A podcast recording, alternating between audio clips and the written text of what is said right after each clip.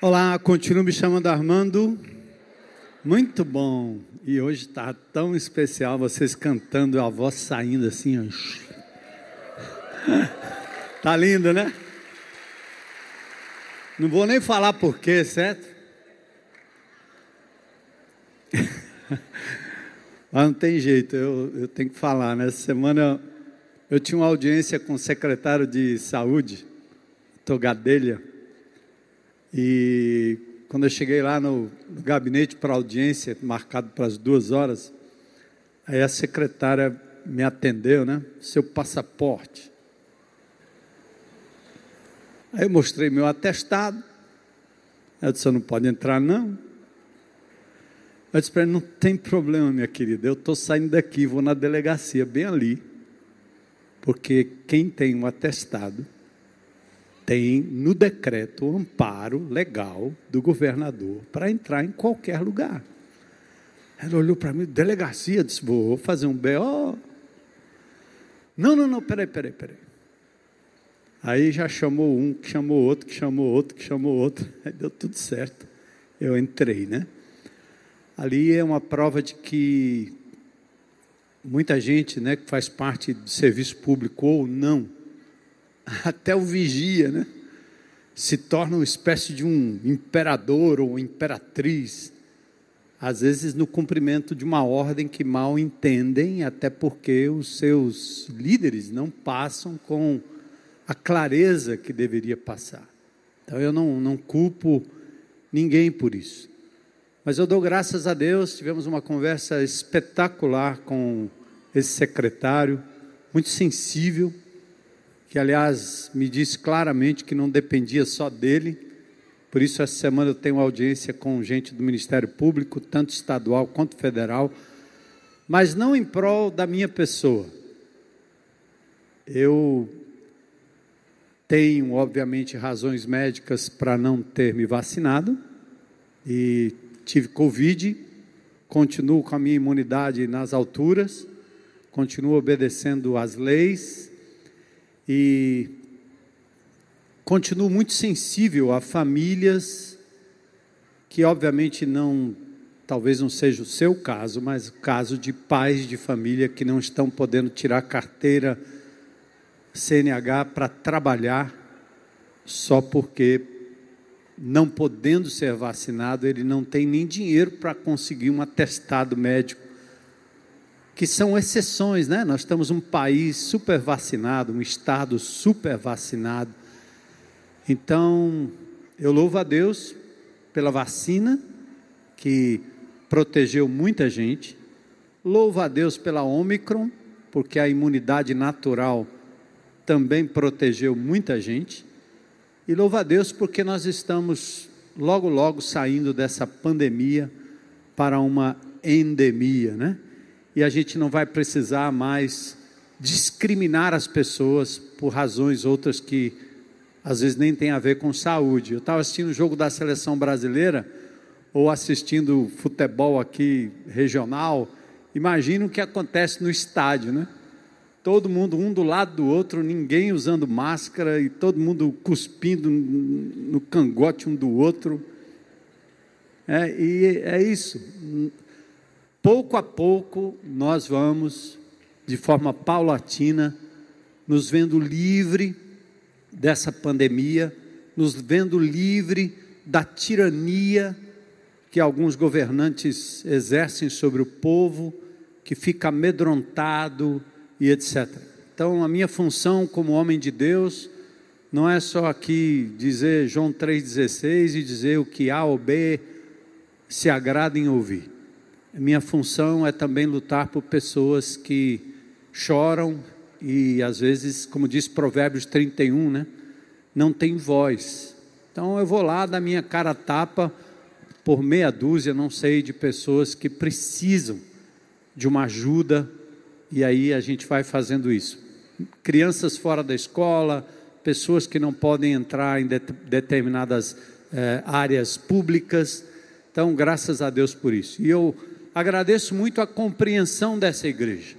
Eu não vou me acovardar como pastor de assumir posturas. Por isso eu sou Quando eu chego lá na secretaria, logo as pessoas sabem quem nós somos, porque nós somos parceiros do governo, parceiros do governo Camilo Santana, parceiro do prefeito Sarto, parceiro do governo federal. Essa igreja é parceira, porque eu nunca assumi lados. O meu lado é o lado de Jesus, é o lado do reino de Deus. E qualquer que faça aquilo que é correto para a glória de Deus, nós vamos exaltar, né? Nós tivemos gente aqui do PT, do PC, do B, do PO, não interessa o partido. Fez o que é digno, nós vamos fazer. Como digno é de que a gente bata na porta do prefeito para resolver o problema dessa rua do Cruzeiro. Prometeram para a gente três meses. Está aí o lamaçal. E quando você vem aqui durante a semana, você tem dois trabalhadores trabalhando nessa obra que vai perdurar até o dia que Deus tocar no coração. Porque o que acontece com uma obra como essa é muito simples. Você conversa com o trabalhador que está aí e ele diz: não estão pagando. Porque uma obra de um milhão, 500 fica pelo meio do caminho, só chega 50 aqui no empreendedor.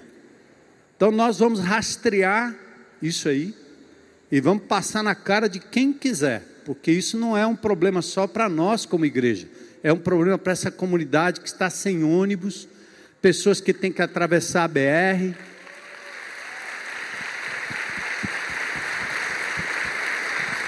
E para o governo, de quem, o governo que eu digo é para ser o governo, né? Como minha mãe às vezes dizia para mim, né? Para ser o governo, isso é tão espiritual quanto cantar glória e aleluia, sabia? Um dia eu disse aqui nessa igreja, e talvez para pessoas que nos visitam, que eu tinha passado ali no córrego, eu vi dois demônios no córrego. Aí os irmãos mais pentecostal ficaram animados, né? Ô oh, glória! Dois demônios no córrego. Eu só falei. Quando eu saí daqui, que eu fui ali, o irmão Rômulo me procurou e disse: Pastor, já expulsamos dois demônios de lá. Sabe o que eram os dois demônios? Dois pneus velhos, poluindo um riacho que Deus fez. Então, cuidar da natureza, cuidar da poluição, cuidar de pessoas, eu acabei de falar com a família ali agora. Cadê a família? Fica aí em pé, por favor. Luiz. Ele está onde? Com as criancinhas. Cadê as crianças? Fiquem em pé aí, lindas. Ficam. Oh, pronto. Me procurou aqui agora, dizendo que veio da Bahia em busca de emprego prometido, não conseguiu, está morando no meio da rua. Está ali o casal.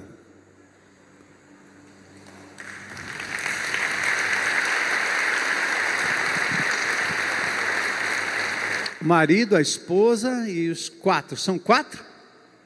Eita! Diz que entraram numa casa aí em Messejana, mas foram expulsos de lá, porque são pessoas que parecem com indigentes, né? Vocês podem sentar lá, podem sentar. E é muito triste isso, não é? São mais de 3 mil moradores de ruas na nossa cidade. Então ele entrou no YouTube, ouviu alguma coisa sobre a igreja e veio falar com a gente. Se nós não temos casa, mas quem sabe Deus vai levantar alguém para lhe dar um trabalho digno e você vai poder alugar a sua casinha e cuidar da sua família. Eu disse para ele que nós, ele não, ele não é, essa família não é a única, né? Porque essa igreja aqui tem trabalho que acode pessoas. O próprio Grão já acudiu pessoas lá no, lá no Manibura, os moradores de rua, que nós trabalhamos para tirar da rua. Então é assim, essa é a igreja de Jesus, viu? Deus te abençoe. Eu disse para ele: Ó, você não é o único, nós não somos, nós não temos um programa de casa própria, mas nós temos o amor de Jesus e a gente vai atrás até conhecer a família de onde veio, e é muito rápido isso, né? e a gente poder acolher e acudir em nome de Jesus. Essas crianças não merecem isso. Então, Deus nos abençoe, né? Vamos ficar em pé fazer a leitura da palavra de Deus? Atos capítulo 16, versículos 1 a 24, é o último momento das mulheres notáveis. E nós vamos ler esses versículos juntos. Vamos falar de Lídia, essa mulher maravilhosa, empreendedora, mulher notável, diferenciada, que foi uma ponte para que o Evangelho saísse do Oriente para o Ocidente. Impressionante o que Deus é capaz de fazer com o coração rendido, seja pobre ou rico, intelectual ou analfabeto, não importa. Deus usa quem se coloca à disposição dele. Diz o texto em Atos, que é um livro escrito por Lucas, um historiador, contando a história da igreja. Diz que chegou também a Derbe e a Listra, isso é, Paulo, havia ali um discípulo chamado Timóteo, de uma judia crente, mas de pai grego. Hoje pela manhã o Joelcio falou sobre essa família. Dele davam bom testemunho os irmãos em Listra e Icônio. Quis Paulo que ele fosse em sua companhia e por isso circuncidou por causa dos judeus daqueles lugares, pois todos sabiam que seu pai era grego. Paulo chega num lugar, encontra o jovem Timóteo, que foi discipulado pela avó e pela mãe, Lloyd e Eunice. Paulo vai levar Timóteo consigo, mas como ele vai entrar primeiro nas sinagogas, ele, ele faz com Timóteo um ritual de circuncisão para que ele não cause escândalo entre os judeus e assim o acesso do evangelho possa ser melhor. Ao passar pelas cidades, entregavam aos irmãos para que as observassem as decisões tomadas pelos apóstolos e presbíteros de Jerusalém. Assim, as igrejas eram fortalecidas na fé e dia a dia aumentavam em número, havia crescimento saudável. E percorrendo a região frígio-galata ou gálata, tendo sido impedidos pelo Espírito Santo de pregar a palavra na Ásia, defrontando Mísia, que é uma região, tentavam ir para Bitínia, mas o Espírito de Jesus não permitiu. E tendo contornado essa região, Mísia, desceram a Troade, que é um porto na Turquia. À noite sobreveio a Paulo uma visão na qual um varão macedônio estava em pé e lhe rogava, dizendo: Passa a Macedônia e ajuda-nos. Macedônia hoje é a atual, a região que nós vamos tratar, a atual Grécia, um pouco acima Macedônia, depois a Bulgária e depois nós temos as regiões próximas aí da Ucrânia, que hoje todo mundo ficou entendido em geografia, né? Porque se fala de Ucrânia, de Rússia, e aí pronto, é bem pertinho. Então vamos lá. À noite então sobreveio essa visão. Assim que teve a visão, imediatamente procuramos partir para aquele destino. Bora lá concluindo que Deus nos havia chamado para lhes anunciar o Evangelho. Tendo, pois, navegado de Troade, seguimos em direitura a Samotrácia, uma ilha. No dia seguinte, eles aportaram em Neápolis. Agora já estavam na região da Grécia. E dali a Filipos, uma cidade da Macedônia, primeira do distrito e colônia. Nessa cidade, Paulo então permaneceu com Timóteo, com Silas, com Lucas alguns dias. Chegou o sábado, como era de costume, Paulo ia sempre à sinagoga, porque Jesus ordenara que o evangelho tinha que ser pregado primeiro aos judeus e depois aos gentios ou aos pagãos. Então, no sábado, saímos da cidade e fomos para junto do rio, onde nos pareceu haver um lugar de oração. E assentando-nos, falamos às mulheres que para ali tinham concorrido. Mulheres notáveis à beira de um rio, orando. Certa mulher chamada Lídia, da cidade de Tiatira, longe, 500 quilômetros, lá na Turquia, vendedora de púrpura, temente a Deus, nos escutava. O Senhor lhe abriu o coração para atender às coisas que Paulo dizia. Depois de ser batizada, ela e toda a sua casa nos rogou, dizendo: Se julgais que sou fiel ao Senhor, entrai em minha casa e ficai ali, e nos constrangeu a isso. Parece Zaqueu, né? Depois de ser batizada, ela e toda a sua casa, então nos rogou, dizendo isso. Verso 40, pulo aqui o 15 para o 40. Porque aí tem um episódio de Paulo sendo preso em Filipos, e ele é solto à meia-noite quando cantavam hinos, e quando ele sai do cárcere, tendo se retirado do cárcere, dirigiram-se para a casa de Lídia, e vendo os irmãos, você já viu uma reunião ali? os confortaram, então partiram. Senhor, é o teu povo aqui presente, todos, como diz o cântico, em uma só voz, declarando que tu és santo, Senhor dos céus e da terra, dono de tudo e de todos, os rios, os mares, terra, a rua, a casa, a bolsa, o carro, a bicicleta, tudo, tudo pertence ao Senhor. Aquilo que o inimigo de Deus tomou, Jesus veio para resgatar. Por isso nós estamos aqui reunidos como igreja, anunciando o reino de Deus, anunciando que o reino chegou, que a palavra de Deus chegou que o enviado de Deus é Jesus, o Emanuel, Deus conosco, Senhor e Salvador, capaz de nos libertar das garras do diabo, do mundo e do pecado. E nesse mês, Senhor, a tua igreja falou das mulheres notáveis. E hoje de Lídia. E nós, homens, temos aprendido lições preciosas. E hoje à noite nós pedimos em nome de Jesus que o Senhor nos liberte de qualquer amarra que nos impeça de sermos propagadores do teu reino.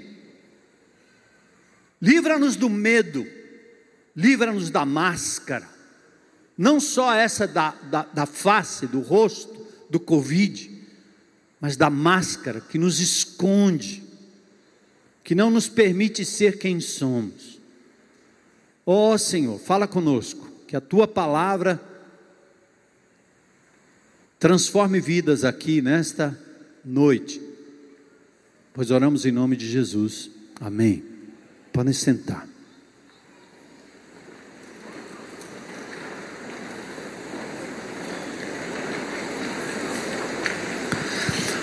Mulheres notáveis foram apresentadas aqui durante esse mês com seus mais diversos perfis. Cada mulher uma característica. A matriarca forte, Sara. A escrava fragilizada, Agar. A viúva refugiada, a rainha ousada. A hospedeira Marta, atarefada.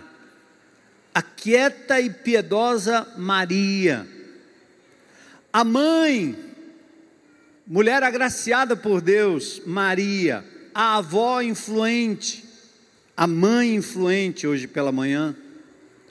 E agora a gente chega em Lídia. Todos nós, homens e mulheres, nos identificamos em algum ponto com essas mulheres notáveis. Elas parecem muito com a gente. Daniel usou uma frase muito linda: não é questão de querer ser Marta ou Maria, mas queremos ser um pouco de Marta e um pouco de Maria. E dizer que Marta não é uma mulher a ser condenada, era uma mulher em restauração, uma mulher autêntica. E a Bíblia não esconde os defeitos dos seus personagens. como a Bíblia não nos leva, como crentes em Cristo Jesus, tampouco como pastores, a vivermos de forma plástica, sem que a gente possa se indignar, possa errar, possa dizer aquilo que talvez não agrada nem A, nem B, nem C. Nós não somos feitos de plástico. Por isso que a palavra de Deus nos coloca desse jeito. Porque o verdadeiro Senhor, aquele que não falha, que é perfeito, chama-se Jesus de Nazaré. E assim a gente aprende com essas mulheres. Aprendemos como Deus dá a elas um lugar de honra na história da salvação e como nós também devemos honrá-las e tratá-las com dignidade e com a dignidade que Jesus tratou. Hoje nós não temos essas mulheres, mas temos vocês, mulheres, que Deus igualmente honra e que Deus igualmente está interessado na sua história, na sua trajetória, no seu jeito de ser, nas suas características. Aí tem Lídia. Lídia levava o nome de uma região em que ela nasceu. Os lídios eram descendentes de Lud. O seu nome pode significar aquela que sente dores de parto. Talvez um destaque à maternidade, coisa linda que só a mulher pode fazer, só a mulher pode sentir. Que dádiva de Deus. Por isso que tem um versículo estranho né, no Novo Testamento: salvar-se-á dando luz a filhos. A ideia de que a humanidade em si depende da mulher. O homem pode inventar qualquer tipo de relação, mas é a mulher que gera que permite que possamos estar aqui, que garante o que virá depois. Por isso, esse lugar tão importante. Embora o nome de Lídia também tenha a ver com essa coisa de dores de parto, e dores de parto é também parte daquilo que Jesus, aliás, que Deus disse lá em Gênesis do capítulo 3, verso 16, depois que o homem se volta contra Deus, vira as costas para Deus, tanto Adão quanto Eva, lá no Gênesis, tem uma palavra muito interessante que diz: à mulher, multiplicarei sobremodo os sofrimentos da tua gravidez, e em meio a dores darás à luz filhos. Então Lídia estava morando em Filipos, mas ela nasceu em Tiatira, ou seja, ela estava agora na região Macedônia, grega, agora Grécia, mas ela nasceu na Turquia, na atual Turquia, na cidade de Tiatira. Tiatira era uma cidade conhecida pela indústria do tingimento. Eu já estive na Turquia parece muito com o Brasil, muito artesanato, os mercados turcos é um espetáculo, ali Istambul é uma muvuca, parece que você está no mercado central é, amplificado. E Tiatira, então, era uma cidade conhecida pela indústria do tingimento. Tem um poeta romano chamado Marcial, ele fala sobre o manto fino de púrpura que vestia os grandes imperadores. Portanto, o negócio de Lídia não era um negócio qualquer, ela não vendia flanela no sinal. Era um, tecido muito fino que, obviamente, lhe dava muito lucro. Aliás, o ano passado, acharam um pedaço, uma amostra desse tecido tingido avermelhado, foi encontrado em Timna uma região também importante, é, logo depois de Cades Barnea, pouco antes daquela chegada do povo de Israel ali, para entrar e atravessar o Jordão e conquistar a Palestina.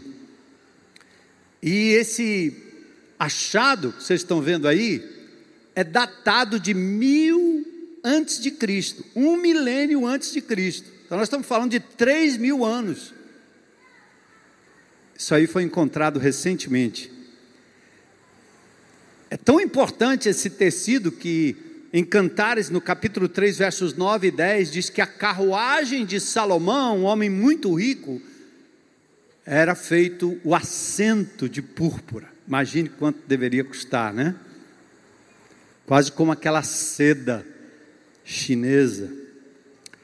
Púrpura, então, é um corante extraído da glândula de moluscos. Aliás, são três espécies de molusco que tem no Mediterrâneo extrai ali da glândula e faz esse corante maravilhoso. Então Lídia era uma mulher de negócios. Talvez muitos não gostem do termo, né? Mas Lídia era uma mulher empreendedora.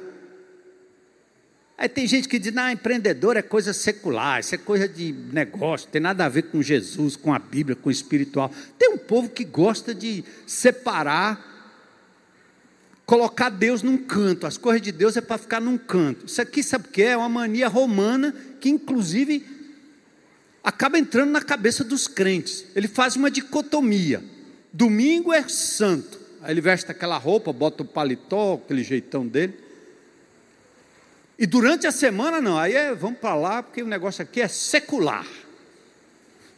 Hã? 1 Coríntios 10, 31 seja comer ou beber ou qualquer outra coisa fazer, faça tudo para a glória de Deus. Tudo é de Deus. O sexo é de Deus, a vida é de Deus, o carro é de Deus, o óculos é de Deus, o seu relógio é de Deus, o seu estudo é de Deus. Esse evangelho dicotomizado é que faz com que os crentes vivam vida dúbia. Se mostram crentes aqui, se aproximam do poder, mas a vida é troncha, é torta e acabam dando mau testemunho do nome de Jesus. Porque não entende, hein, dona Maria, que dá uma lavada naquela panelinha ali é coisa de Jesus, não é não? Estou olhando ali para uma Maria linda, não sei nem o nome da senhora, mas vou chamar a senhora de Maria, ou mulher linda. Tem gente que acha que o bombril, o sapólio, o negócio ali é. Isso aí é, é, é coisa do cão. É por isso que você vive vida dúbia. É por isso que você não vê os milagres de Deus. Porque você não traz Deus para dentro das coisas mais simples e entra nessa coisa que é religiosa, inventada pelo romanismo e muito bem pregada pelos crentes também, que dicotomizam. O pastor é só para falar das coisas de Deus. Hã? Aí o cara quer, ele quer me enquadrar num canto onde o outro canto eu não posso entrar de jeito nenhum, porque aquilo ali é do diabo. Era do diabo. Mas o povo de Deus vem e conquista. Era legalidade diabólica, mas agora a gente conquistou. Tudo que tenho, tudo que sou, pertence a Jesus. A vida, o planeta, tudo. Então Lídia era uma mulher empreendedora. Lídia sustentava a sua casa e provavelmente não tinha marido, mas era uma mulher de negócios, viúva talvez, quem sabe uma mulher abandonada, mãe solteira, mas ela era mulher, simplesmente mulher, mulher notável, que estava no radar de Deus, independentemente da situação dela. E aqui nós abrimos a palavra de Deus para dizer também, eu acho que às vezes quem me dá mais trabalho é crente velho,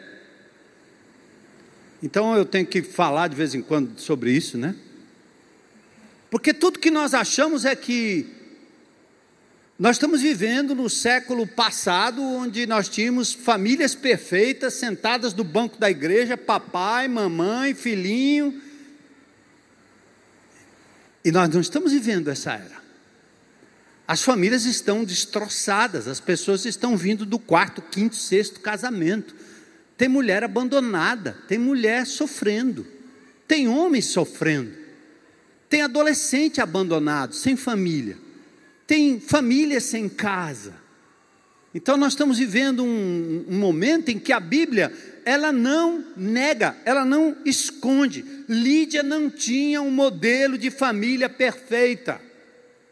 Então, quando nós estamos aqui na frente dizendo a vocês, eu tenho uma mulher casada há mais de 40 anos, que eu tenho duas filhas, que eu criei nos caminhos do Senhor e continua no caminho do Senhor, esse é o padrão de Deus e eu estou correndo para alcançar esse padrão até o final da minha vida e não deixar essa mulher nunca. Mas isso é o ideal de Deus. Isso não quer dizer que é o único só vai ser abençoado quem chega nesse ponto. O cara quebrou o casamento, ele não tem mais lugar. Porque diz, rapaz, isso aí eu não consigo mais não, já quebrou tudo. Deus tem um plano para você. Deus tem um plano para você. E pode não ser um marido, pode não ser uma mulher, pode não ser filho, pode não ser isso, mas é você, agente do reino de Deus aqui na terra. E o que mais importa nessa área familiar, como nós olhamos para uma mulher como Lídia, é que Deus está querendo que você fale do ideal de Deus, acredite no ideal de Deus, mas entenda que Deus sabe quem é você, Agar. Deus sabe quem é você, Raabe, a prostituta. Deus sabe quem é você, Lídia, mulher da luta. Muitas cujos maridos são totalmente dependentes das mulheres, uns porque não podem, estão aleijados de qualquer jeito, outros porque são omissos mesmo. E nós estamos vivendo uma geração de meninos omissos, porque os pais estão mantendo os meninos até 30, 40 anos dentro de casa sem pregar um prego. E que esses caras vão fazer o quê? A menina não, mais cedo estão na rua, estão aprendendo, estão vendo, estão fazendo e etc. E os caras deitados na rede nem estudam, nem trabalham. Lídia não era o modelo de família perfeita. E eu tenho dito isso à nossa igreja em todos os aspectos da nossa ministração. Nós precisamos de misericórdia para acolher as pessoas como elas estão e levá-las ao ideal de Deus. Lídia não tinha um modelo de família perfeita, mas nem por isso Deus deixou de agraciá-la, separá-la para uma importante tarefa.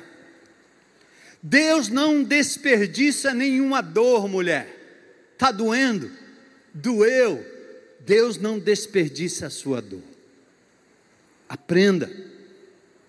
Deus não desperdiça seus talentos. Não jogue fora. Deus quer colocar seus talentos a serviço do seu reino. Deus não desperdiça nenhum bem, como não desperdiçou a moeda da viuvinha. Não precisamos ter medo de pensar que Lídia é uma mulher empreendedora e piedosa. Quer ver a gente fazer um mito aqui muito rapidinho? Todo mundo diz assim: é a mulher de Provérbios. Quem é a mulher virtuosa? É a mulher de Provérbios 31, não é não? Hein? Já ouviram falar? Quem ouviu falar da mulher de Provérbios 31 aí? Levanta a mão. Ah, pronto. Mulher virtuosa, quem a conhecerá? Eu vou ler aqui quem é a mulher virtuosa. Quem encontrará uma mulher virtuosa? Ela é mais preciosa que rubis. O marido tem plena confiança nela. Ela lhe enriquecerá a vida grandemente, ela lhe faz bem e não mal, todos os dias da sua vida. Ela adquire lã e linho, com alegria trabalha os fios com as mãos. Como navio mercante, ela traz alimento de longe, levanta-se de madrugada para preparar a refeição da família, planeja as tarefas do dia a dia para sua serva, vai examinar um campo, um terreno, compra com o que ganha, planta uma vinha, um vinhedo, é cheia de energia, é forte, é trabalhadora. Hã? Estou cansado só de. Ufa! Ô mulher!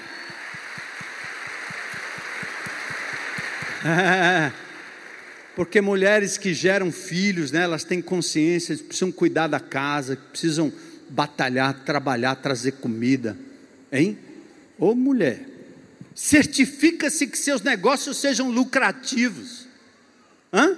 Sua lâmpada permanece acesa à noite, suas mãos operam o tear, seus dedos manejam a roca, estende a mão para ajudar os pobres e abre os braços para os necessitados.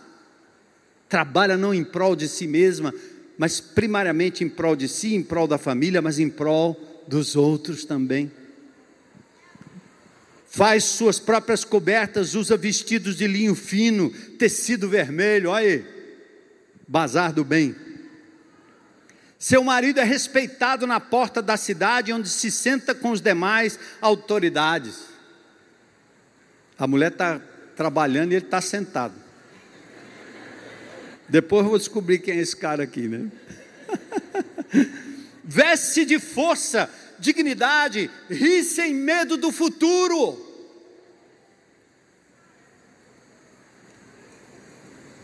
Quando ela fala, suas palavras são sábias. Quando dá instruções, demonstra bondade. Cuida bem de tudo em sua casa e nunca dá lugar à preguiça. Oh, mulher. Vamos aprender com elas, né, macharada? Empreender, o que é empreender? Se Lídia era uma empreendedora, era uma mulher que pegava uma ideia, uma tarefa, ela tentava, ela arriscava, ela ia atrás. Lídia veio de longe, trouxe consigo algo que adquiriu na sua cidade, talvez dos seus pais. Empreender é isso. Atenção, mulheres, é colocar em prática uma ideia, é arriscar, é tentar algo novo, é realizar uma tarefa difícil. A gente às vezes fala, vou empreender uma viagem à Patagônia, eu vou fazer algo diferente. Empreendedorismo é uma, uma expressão cunhada por Joseph Schumpeter em 1942. O que eu achei mais interessante nesse livro de Schumpeter uh, Peter, é que o livro chama-se Capitalismo, Socialismo e Democracia. Ele fala que empreender quer dizer destruição criativa. O que é destruição criativa? O que ele falava é o seguinte: às vezes você tem uma forma de fazer, um jeito de ver, a vida não sei o quê, e aí fica tudo daquele mesmo jeito. Quem empreende, destrói essas coisas que às vezes aprisionam a gente e cria novos modelos, muda tudo. Minha mulher de vez em quando faz isso em casa, chamada destruição criativa. O negócio estava ali, daqui a pouco está lá. Tinha um papel de parede, agora tem outro. É rápido. E ela faz porque o negócio tem que. Aí eu fico pensando, por que mudar isso aí? Eu estou tão bem com isso. É igual meu, eu, eu sou mais ou menos como era meu pai, o pano. É a mesma roupa, o mesmo sapato, mesmo lugar tudo limpo, tá bom. A minha mulher não, de vez em quando ela vai, vira tudo. E eu aprendi ao longo dos anos, vivendo com essas mulheres, que isso faz parte do empreendedorismo da mulher, do bem-estar da mulher. Então a casa não é para mim, é para ela. Então muda aí, não tem problema. Outro dia ela comprou um colchão aí, vai chegar a irmã, depois ela vai dizer assim: você fica falando essas coisas aí. Aí botamos o colchão debaixo, né? 50 metros quadrados não cabe um colchão, bota embaixo da cama. Só que ficou embaixo da cama, para mim estava ótimo. Aí ela passa e diz: Não, não está legal, isso aqui não está bom, vamos mudar. Levanta a cama, tira o colchão, baixa o negócio, vira, bota num canto, bota no outro. Ai, cansado. Mulher empreendedora, que muda. e com o cartão de crédito na mão, uma maravilha.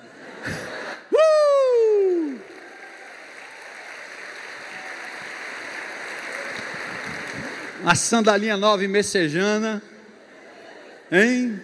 Aquele negócio bem baratinho no Mucuripe ali, bom demais. Então assim era Lídia. Por isso, amados, Lídia nos ensina que está na hora da gente começar a pensar em, em renovar. Esse é o espírito pós-pandemia. Nada será como antes, a não ser o Evangelho de Jesus. Nós temos que mudar, temos que acreditar. Há mulheres que são presas ao luto, são presas ao passado, são presas ao marido que se foi, são presas ao filho que não quer mais nada com nada, e ela fica presa o resto da vida aquilo e, e paralisa e não vive. Por isso é preciso empreender, mudar, pensar diferente. Fazer como disse a mulher do Velho Testamento: dá-me filho, senão morro. Mas não é só gerar do ventre, mas é acolher pessoas, amar outras pessoas, adotar pessoas que você não conhece. Quem ficar sonhando com o passado vai perder a bênção do presente e do futuro.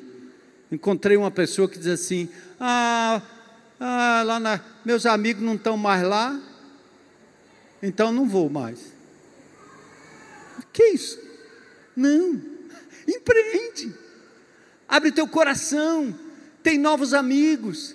Tem mais gente na casa. Deus quer trazer gente nova. Bora, mulheres. Bora, Lídias. Vamos reconstruir a vida, a família quebrada, a ruína financeira, ou mesmo a vida espiritual. É hora de ser Lídia fora da caixa e dentro da vontade de Deus. Amém, mulheres? Então, aqui, ó. Vamos entrar no texto rapidinho. Se o ventre de Maria trouxe o Salvador ao mundo, o coração e a casa de Lídia foram o ventre para que o Evangelho pudesse chegar do Oriente para o Ocidente. Vocês entendem o que é isso? Uma mulher na beira do rio, uma mulher empreendedora, foi instrumento de Deus para que o Evangelho saísse do Oriente e viesse ao Ocidente, mulheres à beira do rio. Então vamos ao texto rapidinho. Primeiro, dos versículos 1 aos versículos 12, até o verso 12, é impressionante os planos e os caminhos de Deus. Por isso que nós cantamos aqui com essas mulheres notáveis. Jeremias 29, 11 diz: Eu bem sei os planos que eu tenho projetado para você, diz o Senhor. Planos de paz e não de mal, para vos dar um futuro e uma esperança. Está ouvindo, Lídia? Os sonhos de Deus são maiores que os teus. Lídia estava lá em Filipos, à beira de um rio, e Deus estava movendo a história na Turquia e iria atingi-la. Você entende isso, mulher? Que Deus está costurando a história ao seu redor?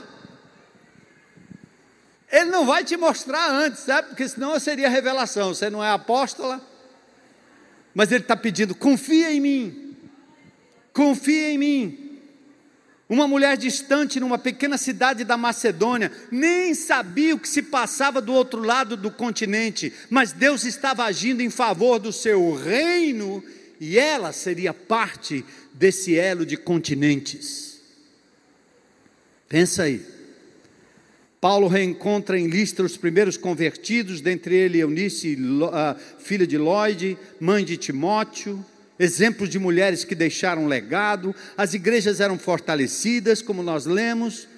Dos versículos 6 a 12, Paulo aguarda e Deus diz, provavelmente por meio de profecia: peraí, você está querendo pregar aqui? Deus está dizendo: não, para, é, eu quero que você vá para lá. É o primeiro lugar na Bíblia que Deus diz assim: não quero que você pregue, não, pode parar. Paulo queria ficar pregando ali, estava bom demais. E Deus disse: não. Estranho, né? O Espírito Santo impediu Paulo de pregar. Estou vendo a, a, fumaça na cabeça dos, dos teólogos aí. Ah, como assim, pastor? Está escrito. Porque Deus tinha um plano maior. Você fica dentro de casa preocupado com o seu primo, seu tio, seu filho, seu marido. Você fica ali encalacrado. Tem hora que Deus diz assim: para, eu tenho um plano maior para você. Eu vou abrir teu horizonte. Eu estou movendo e mexendo para que você seja um instrumento, talvez não para o seu marido agora, mas para muitos outros lá na frente. E Deus estava fazendo isso. E não demora muito, Paulo recebe a visão que diz: passa a Macedônia. Ora, Deus já estava pensando em Lídia. Vem para Macedônia. Aí Paulo vai. Ele vai a Trode, no porto, ele vai para o mar Egeu, recebe uma chamada em visão e parte em direção a Neápolis, atual Cavala. Deus direciona o apóstolo na direção de um grupo de mulheres anônimas orando à beira de um rio, entre elas a empreendedora Lídia. Presta atenção aqui: Deus não está indo atrás das doutoras, Deus não está indo atrás de mulheres com título, Deus não está indo atrás de pastoras, de apóstola, Ele não está indo atrás disso aí, não. É um grupo de mulheres à beira do rio. Simples assim. dentre elas uma empreendedora, mas provavelmente mulheres simples. Paulo foi obediente ao imediatamente concluir que Deus estava chamando para uma finalidade maior, expandir o evangelho pela pregação do reino de Deus. Entenda isso, Igreja Batista Central de Fortaleza. Nós não estamos vivos até agora para construirmos a nossa própria vida, nossas próprias coisas mas Deus quer nos usar como instrumentos para a expansão do seu reino. E na medida que nós nos dedicamos à expansão do seu reino, colocando tudo que temos à disposição dele, ele vai cuidar de nós de forma muito especial. Você já experimentou inverter isso? Ao invés de ficar preocupando naquilo que você vai acumular, naquilo que você vai conquistar, naquilo que você vai fazer, e você não tem tempo para se dedicar à expansão do Evangelho, Inverta isso, você vai experimentar a bênção de Deus sobre a sua vida. Porque ele diz: busque em primeiro lugar o reino de Deus e a sua justiça, e as demais coisas que você se preocupa brincando de Deus, ele diz: eu vou acrescentar. Pode acreditar.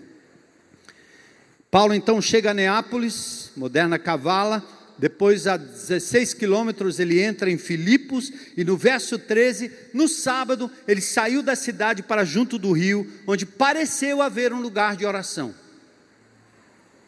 E aí, chegando lá, sentou-se e falou com as mulheres que para ali tinham concorrido.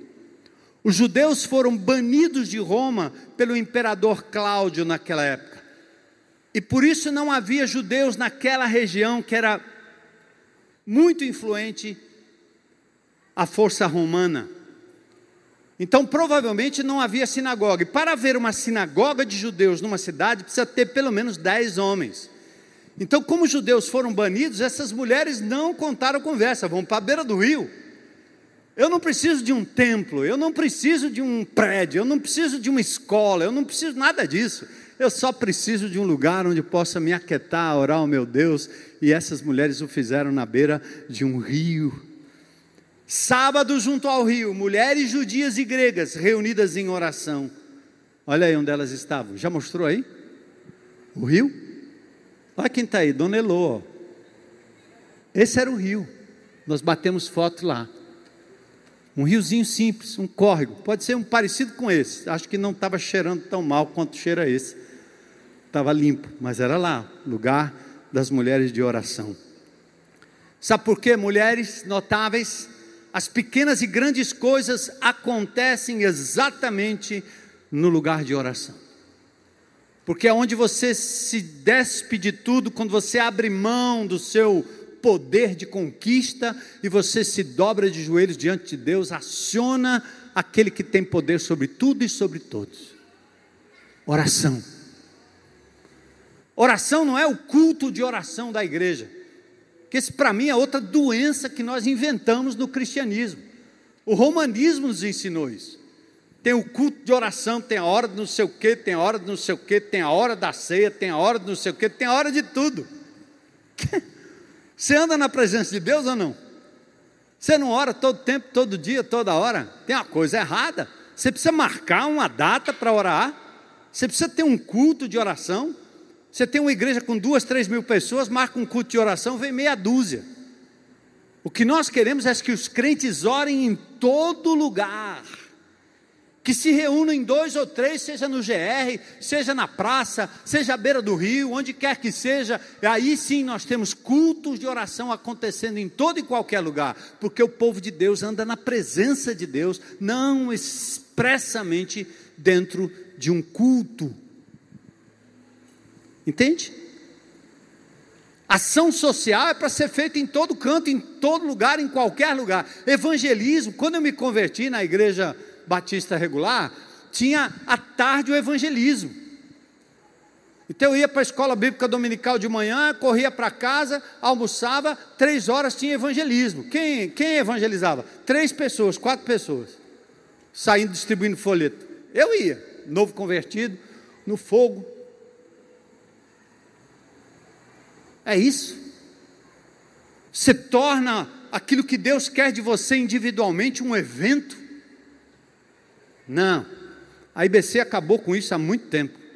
Porque nós queremos que você fale de Jesus amanhã, hoje à noite, onde você estiver.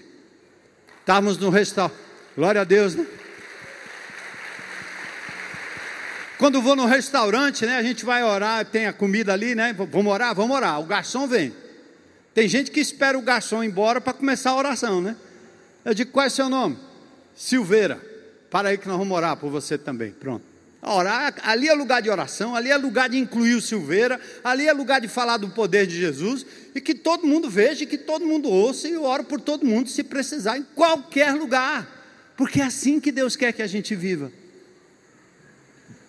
Essas mulheres estavam ali. Lídia empreendedora. O chamado de Paulo passa a Macedônia foi atendido prontamente pela compreensão de que Deus estava naquele plano.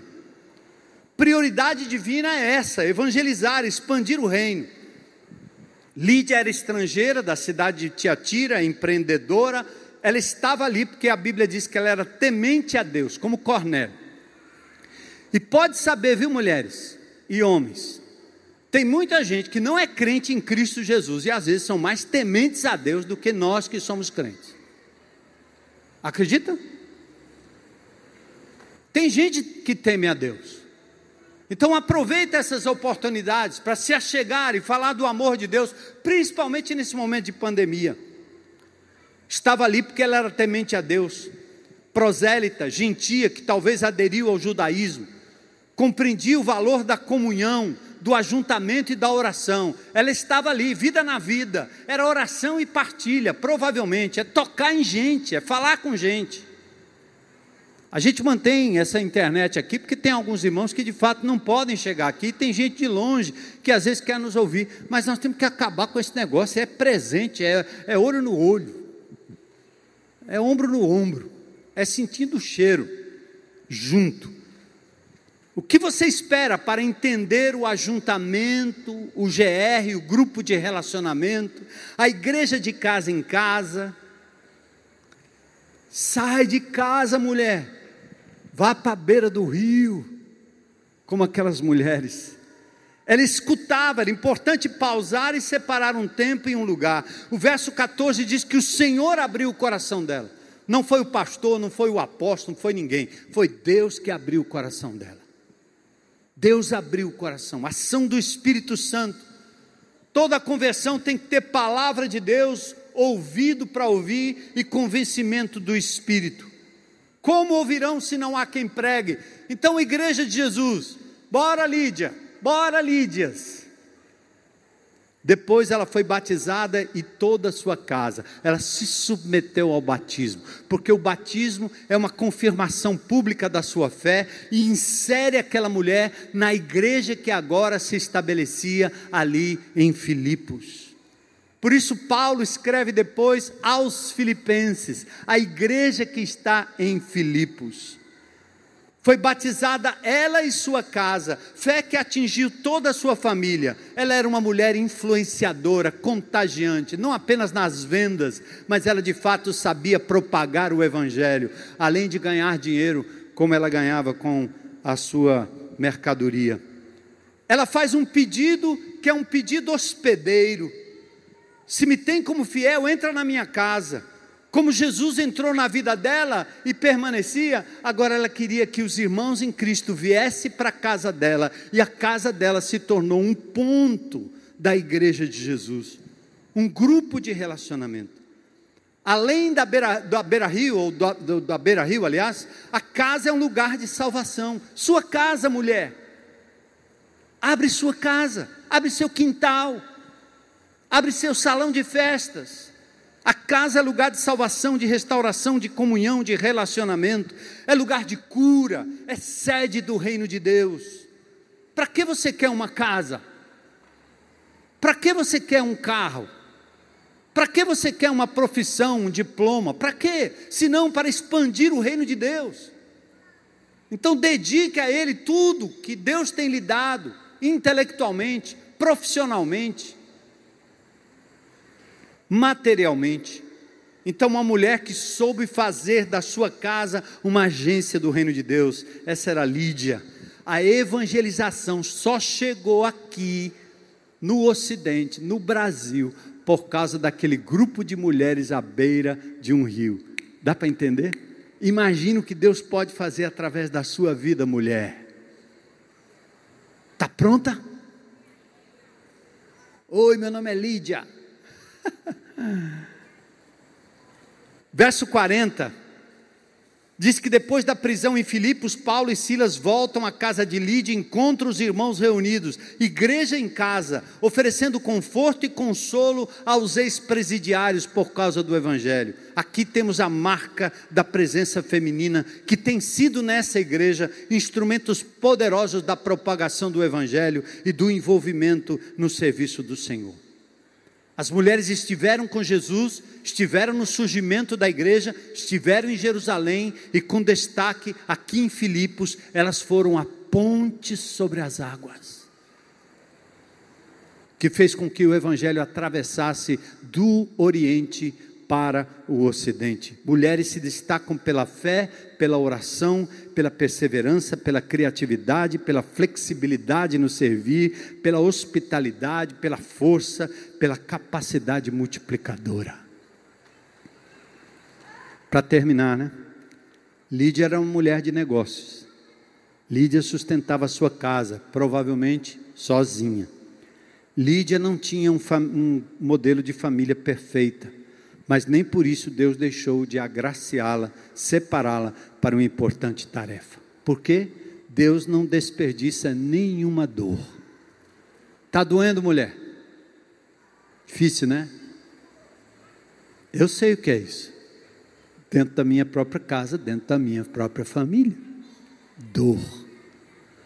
Mas Deus é poderoso para fazer um empreendimento novo te tirar dessa situação de lamento, de lamúria. Eu conheci viúvas que depois de um ano, dois anos, ainda tinha ah, todo o enxoval do marido guardado num canto. Eu tive que entrar lá e dizer, minha irmã, o que é isso? Em nome de Jesus. Vamos, vamos, vamos lembrar do falecido, hein? Em memória. Glória a Deus. Imagine se eu morrer primeiro, minha mulher muda tudo lá. A única coisa que tem minha ali é uma bicicleta no meio da sala. Mas é, lamenta, chora, tá bom, lembra de vez em quando, é isso aí. Mas lembra-te de Jesus. Lembra-te do reino. Lembra-te do fato de que Deus não te colocou no mundo só para casamento. Deus não te colocou no mundo só para ser mãe de filhos. Se eles foram, se eles não querem mais nada, meu Deus, continua amando, continua esperando, continua intercedendo, mas não vive em função deles, não vale a pena. Vive em função do Senhor. Seja Lídia. Bora, Lídias. Uh! Vamos terminar. Bora, mulheres. Bora, Lídias. Vamos reconstruir a vida vamos reconstruir a família quebrada, vamos reconstruir a ruína financeira ou mesmo espiritual. É hora de ser Lídia fora da caixa e dentro da vontade de Deus. E eu queria convidar alguma alguma mulher, algum homem, para que, como Lídia, possa abrir o coração e deixar Jesus entrar na vida. Entregar a sua vida a Jesus é o primeiro passo, foi o que fez Lídia. Depois vem o relacionamento com o corpo de Cristo.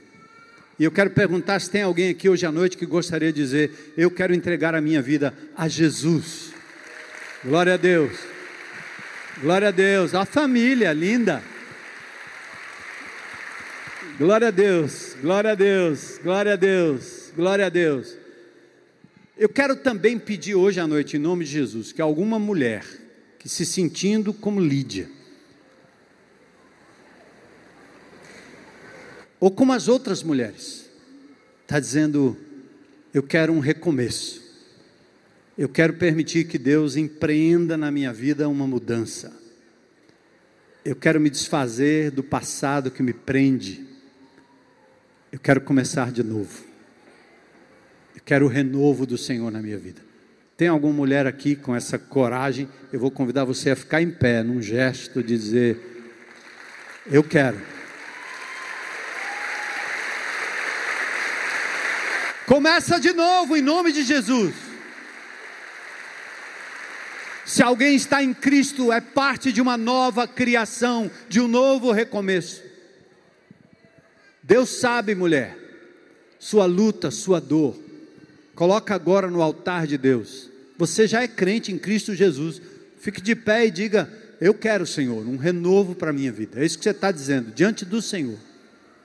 Se você quer entregar sua vida a Jesus, pode vir aqui à frente. Pessoas vão orar com você aqui. Glória a Deus. Senhor, eu quero te adorar e te louvar pelas mulheres notáveis da Bíblia, mulheres imperfeitas, todas amadas pelo Senhor, resgatadas, onde estavam, como estavam, para se tornarem aquilo que Deus desenhou e desejou para elas. Planos de esperança, planos de fé. Senhor, obrigado por essa igreja maravilhosa que o Senhor tem cravado aqui nesse lugar. Obrigado pelas Lídias, pelas Marias, pelas Agar, pelas Saras, Senhor, por todas elas. Obrigado pelos homens de Deus que reconhecem nessas mulheres instrumentos poderosos da graça. Ajuda-nos, Senhor, como homens, maridos, amigos, a honrarmos essas mulheres tratarmos cada uma com a dignidade que elas merecem, porque é assim que o Senhor as trata. Ajuda a tua igreja, Senhor, a pensar nos seus ministérios como um, um ajuntamento único, é a família de Deus. Senhor, honra a decisão de cada uma dessas mulheres representadas aqui por Lídia, empreendedora Quebra os ícones, quebra os totens, quebra os ídolos, Senhor. Refaz a memória, Jesus.